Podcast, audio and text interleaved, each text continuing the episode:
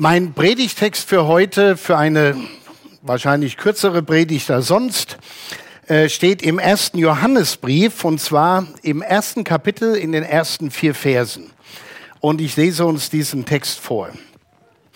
Was von Anfang an war, was wir gehört haben, was wir gesehen haben, mit unseren Augen, was wir betrachtet haben und unsere Hände betastet haben vom Wort des Lebens.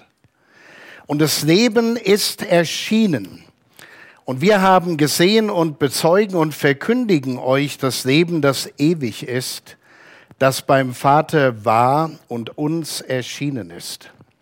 Was wir gesehen und gehört haben, das verkündigen wir euch, damit auch ihr mit uns Gemeinschaft habt. Und unsere Gemeinschaft ist mit dem Vater und mit seinem Sohn Jesus Christus. Und dies schreiben wir, auf dass unsere Freude vollkommen sei.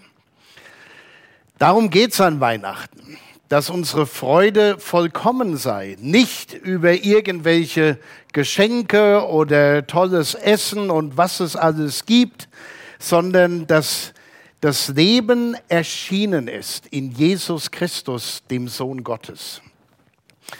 Vor Jahren habe ich ein Zitat gefunden von Friedrich Rückert, der einmal gesagt hat, man lebt nicht zweimal. Das wissen wir alle. Aber dann fährt er fort und sagt, und wie groß ist die Zahl derer, die leben auf der Welt auch einmal, nicht einmal. Und das stimmt.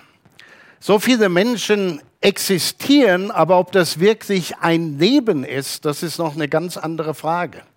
Die Lebensqualität ist bei vielen Menschen sehr unterschiedlich. Manche sind einfach nur die Sklaven ihrer Terminkalender, man muss da noch hin und das noch machen und jenes erledigen. Wir stehen ständig unter Druck. Oder sie sind Sklaven der Erwartungen von anderen Menschen, die befriedigen zu müssen. Aber so ein eigenes Leben, so wie Gott sich das für den Menschen gedacht hat, das leben sie eigentlich nicht, nur das, was andere sich von ihnen wünschen. Friedrich Rückert hat recht. Unzählig viele Menschen leben am Leben vorbei. Da ist mehr Lebensfrust als Lebensfreude, gerade in dieser Pandemiezeit, wo alles eingeschränkt ist und wo wir alle dran leiden, der eine auf diese, der andere auf andere Art. Aber weil man, halt, weil man halt nicht zweimal lebt, will man aus dem Supermarkt des Lebens so viel mitnehmen, wie man nur kann. Und immer mehr machen, immer mehr hoffen und anschaffen, weil man denkt, noch ein bisschen mehr haben, dann bin ich richtig glücklich. Noch ein paar Sachen mehr erleben, dann bin ich wirklich froh koste es, was es wolle. Und oft kostet es Menschen so viel, viel zu viel. Es lohnt sich nicht, so viel zu investieren, um ein Leben zu haben, nur um mit anderen irgendwie mithalten zu können. Das Motto vieler unserer Zeitgenossen scheint zu sein, die Menschen sind schlecht, sie denken nur an sich, Hauptsache ich denke an mich. Viele drehen sich um sich selbst denke nicht an andere. Und deshalb ist es schön, dass wir heute Abend unter anderem in diesem Gottesdienst an Menschen gedacht haben, denen es weitaus schlechter geht als uns. Menschen, die hungern, die irgendwas aufheben und essen, weil sie irgendetwas brauchen. Das ist ein unfassbarer Gedanke. Für uns, die wir alles wahrscheinlich schön vorbereitet haben zum Essen heute Abend und morgen und übermorgen. Und das sind Menschen, die haben nichts die Corona-Pandemie trägt ihr eigenes zu all den Sachen herbei und wir alle wissen, das ist schon längst kein gesundheitliches Problem alleine, sondern die Corona-Krise, so sage ich das gerne, ist die Mutter vieler Krisen geworden. Zwischen Menschen, Menschen entzweien sich, Freundschaften brechen auseinander und, und, und. Wir wollen da nicht in die Details gehen. Aber die Krise wirkt wie ein so habe ich das mal beschrieben, wie ein Emotionsverstärker. Ich muss das vielleicht ein bisschen erklären, das Wort. Da wird aus Ärger, den man ja mal haben darf, man kann sich ja mal ärgern über irgendwas, wo ist das Problem, ist doch alles nicht schlimm. Aber plötzlich wird aus Ärger maßlose Wut. Eine Emotion verstärkt sich. Aus dem, ja, den mag ich nicht so, wird plötzlich maßloser Hass, grenzenloser Hass. Aus Demonstrationen, wo Leute auf die Straße gehen und sagen, ich bin gegen was, das ist alles legitim, da werden plötzlich tätliche Übergriffe. So ein Emotionsverstärker. Dinge, die früher ganz okay waren, werden jetzt auf einmal ganz schlimm. Und ich würde gerne sagen, dass in diese spannungsgeladene Situation hinein das Wort Gottes kommt. Jesus selbst spricht im Johannesevangelium Kapitel 10, ich bin gekommen, damit sie das Leben und alles in Fülle haben sollen. Klingt fast ein bisschen merkwürdig in so einer Zeit, oder? Wo wir den Eindruck haben, es bricht uns so vieles weg. Und dann sagen wir, naja gut, Jesus hat ja in einer ganz anderen Zeit gelebt, das war ja viel einfacher.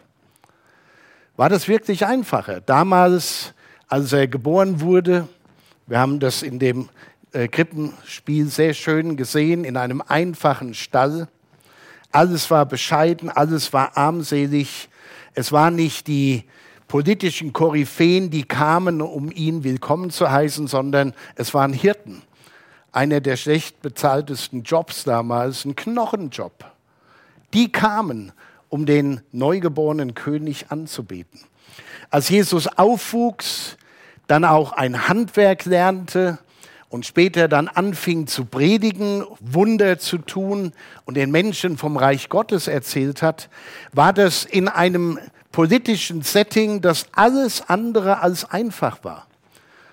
Israel war besetzt von den Römern, da wurde viel Mutwillen getrieben, die Leute wurden ausgenommen, ausgebeutet. Das war kein Spaß damals zu leben. Ähnlich wie heute. Es ist für viele kein Spaß, in dieser Zeit leben zu müssen. Aber genau in diese Zeit damals, und deshalb denke ich, darf man das gut übertragen, gilt es auch in unserer Zeit, wenn Jesus sagt, ich bin gekommen, damit sie das Leben und alles in Fülle haben sollen. Mitten in dieses Leben hinein spricht Jesus diese Worte. Das ist fast wie Weihnachten, oder? So ein Geschenk. Aber wie kann er das behaupten? Was hat er denn zu bieten? Er kann das behaupten, weil er die Quelle des Lebens ist. Er selbst ist das Leben. Und um das zu verstehen, muss man ein bisschen tiefer vielleicht in die Bibel reinschauen. Dafür haben wir heute Abend nicht unbedingt die Zeit. Aber Tatsache ist, dass mit der Geburt Jesu das Leben per se in dieser Welt erschienen ist. Es war einfach da und viele sind, ihr habt das ganz toll gespielt, erschrocken, waren geschockt, was geht hier ab? Ein Engel spricht da zu mir. Und dieses Leben, diesen Jesus, hat der Schreiber des ersten Johannesbriefes gekannt. Er war der Jünger von Jesus, der mit Jesus unterwegs war, den Jesus besonders lieb hatte. Er war ein Augenzeuge. Er hatte ihn gesehen, deshalb schreibt er das so, was wir gesehen und gehört und berührt haben. Er hat ihn berührt, er hat ihn erlebt, er ging mit Jesus, er sprach mit Jesus, er hat miterlebt, wie Jesus die Wunder getan hat. Und er schreibt hier an die Menschen, an die er seinen, Schreib, seinen Brief richtet, Leute, ich habe das erlebt. Ich habe das gesehen, ich habe ihn berührt. Aber Johannes sah ihn auch am Kreuz sterben. Er sah ihn an einem Kreuz sterben, der grausigste Tod, den man sich damals überhaupt vorstellen konnte. Und er sah ihn auch als den, der von den Toten wieder auferstanden war und lebt. Jesus war für Johannes eine Realität, kein Phantom, kein Märchen, keine Geschichte. Johannes kannte Jesus als den, der er wirklich war. Er kannte ihn als den, der von Anfang an war. Viele meinen ja, wenn sie sich ein bisschen mit, den Weihnachts-, mit der Weihnachtsgeschichte und der biblischen Geschichte auskennen, naja, Jesus kam in die Welt, ja, das waren Weihnachten, ne, vor ungefähr plus minus 2000 Jahren. Die wenigsten wissen, dass die Bibel auch lehrt, dass Jesus von Anfang an da war. Seit Beginn der Schöpfung. Er war dabei, als die Welt geschaffen wurde. Und er war nicht weg vom Fenster, als er gekreuzigt worden ist, sondern er ist auferstanden, er lebt und die Bibel sagt, er regiert und er wird wiederkommen und er lebt in Ewigkeit. Er hat keinen Anfang und kein Ende. Kein Wunder, dass Jesus von sich behaupten kann, dass er das Leben gibt, weil er selbst der Lebensgeber ist. Und die Not, die wir oft haben, ist, dass wir meinen, in der kurzen Zeit, die wir in dieser Welt leben, dass da alles passieren muss, was unser Leben erfüllt und glücklich macht. Da denken wir viel zu kurz.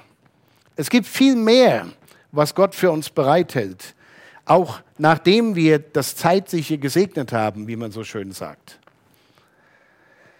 Im ersten Johannesbrief im zweiten Kapitel heißt es, und das ist die Verheißung, die er uns gegeben hat, das ewige Leben.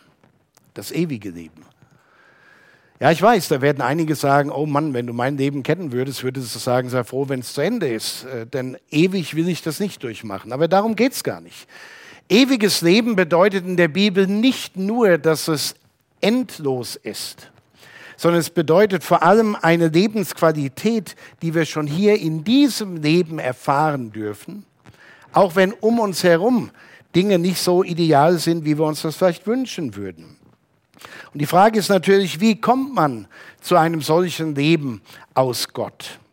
Johannes schreibt im ersten Johannesbrief Kapitel 5, das ist ein kurzer Brief übrigens möchte alle ermutigen, mal, wenn jetzt um die Weihnachtszeit ein bisschen Luft ist, man will mal was Gutes lesen, einfach mal den ersten Johannesbrief zu lesen. Ziemlich hinten in der Bibel sind nur ein paar Seiten. Da schreibt er, wer den Sohn hat, der hat das Leben. Und wer den Sohn Gottes nicht hat, der hat das Leben nicht. So einfach ist es. Wer den Sohn hat, der hat das Leben. Wer den Sohn Gottes nicht hat, der hat das Leben nicht. Wir denken, wenn ich noch das und noch ein bisschen mehr Geld und das und jenes haben würde, dann habe ich endlich das Leben. Nein, es sind nicht die Dinge, die unser Leben wirklich bereichern und erfüllen, sondern dass wir den Sohn Gottes in unserem Leben haben, dass er in uns wohnt und unser Leben gestaltet. All das andere, was wir anschaffen können, wunderbar, sollen wir uns daran freuen. Aber wirkliches Leben schenkt nur der Sohn Gottes, wenn er in unserem Leben ist. Jesus selbst hat von sich gesagt, das kann man im Johannesevangelium nachlesen, in Kapitel 14. Ich bin der Weg und die Wahrheit und das Leben und niemand kommt zum Vater, außer durch mich. Jesus ist sozusagen der Brückenbauer zwischen Gott und den Menschen. Er hat den Weg bereitet, damit wir wieder zu Gott kommen. Es ist der Weg zurück zu Gott. Man muss von der Bibel her verstehen, dass es nicht Gott war, der den Menschen geschaffen hat und dann gesagt hat, mal sehen, wie sie es hinbringen, sondern es war der Mensch, der sich angemaßt hat, wie Gott sein zu wollen. Und das merken wir ja heute bei manchen Zeitgenossen, dass sie so meinen, sie wären Gott höchstpersönlich. Aber es war der Mensch, der sich aufgelehnt hat gegen Gott, der seinen Willen nicht getan hat und dadurch die Gemeinschaft mit Gott, wie sie von Anfang an gedacht war, verloren hat. Er wurde von Gott getrennt. Und alle Versuche, irgendwie wieder mit Gott in Verbindung zu kommen, alle diese Versuche, das nennt man in der Fachsprache Religion. Eine Religion ist immer der Versuch des Menschen, irgendwie mit Gott in Ordnung zu kommen.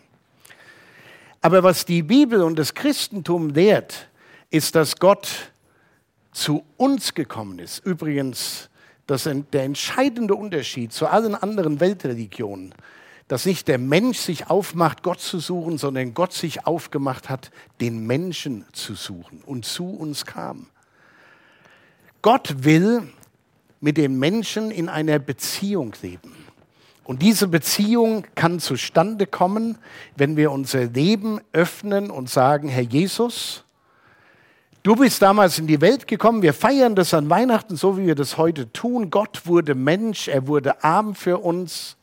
Aber dann starb er, um für unsere Sünden am Kreuz zu bezahlen, um uns gerecht zu machen, damit die Gemeinschaft zwischen Mensch und Gott wiederhergestellt werden kann. Dafür ist Jesus in diese Welt gekommen. Natürlich hat er vieles gelehrt, was uns hilft, mit dem Leben äh, zurechtzukommen. Aber es geht nicht nur um Lebensweisheiten, die Jesus anbietet. Nein, er bietet uns das Leben pur an. Er sagt, ich will in dein Leben einziehen. Öffne mir dein Herz. Ich komme rein, ich mache es von innen heraus. Alles neu und anders. Warum? Weil er das Leben pur ist. Das Leben ist erschienen. Nicht nur einer ist gekommen, der irgendwelche neuen Lehren verkündigt hat, sondern das Leben selbst ist erschienen, der am Anfang mit dabei war bei der Schöpfung der Welt, der noch da sein wird bis in alle Ewigkeit, der sagt, ich will mit euch gemeinsam unterwegs sein. Und genau das ist es, was wir an Weihnachten feiern, Jahr für Jahr. Die allermeisten Menschen wissen das nicht, haben keine Ahnung mehr, worum es eigentlich an diesem Fest geht. Der Apostel Paulus hat das einmal sehr deutlich beschrieben in seinem Brief an die Christen in Kolossä.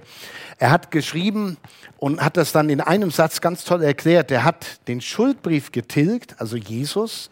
Jesus hat den Schuldbrief getilgt, der mit seinen Forderungen gegen uns war und hat ihn weggetan und an das Kreuz geheftet. Jesus hat das mit der Sünde ein für alle Mal geklärt. Und man muss es einfach nur glauben und sagen, wenn du das gemacht hast, dann will ich das für mich in Anspruch nehmen. Machen wir das doch. Neues Leben kann für jeden beginnen, wenn Menschen ihr Leben bewusst für Jesus öffnen, ihn einladen, in ihr Leben zu kommen, es neu zu machen. Und das ist ein Leben, das auch in den schwierigsten Zeiten, auch in einer Pandemie, Hoffnung gibt, weil es geht nicht nur um das, was wir hier haben, es geht um viel, viel mehr. Und selbst im Hier und Jetzt gibt er uns Kraft, Hoffnung und Zuversicht. Wir haben einen Halt, der stärker ist als alles andere, was wir meinen, uns halten zu müssen. Ich wünsche allen gottesreichen Segen für dieses Weihnachtsfest und lade herzlich dazu ein, diesen kleinen Brief in der Bibel noch einmal zu lesen und zu verinnerlichen, dass uns das Leben erschienen ist. Amen.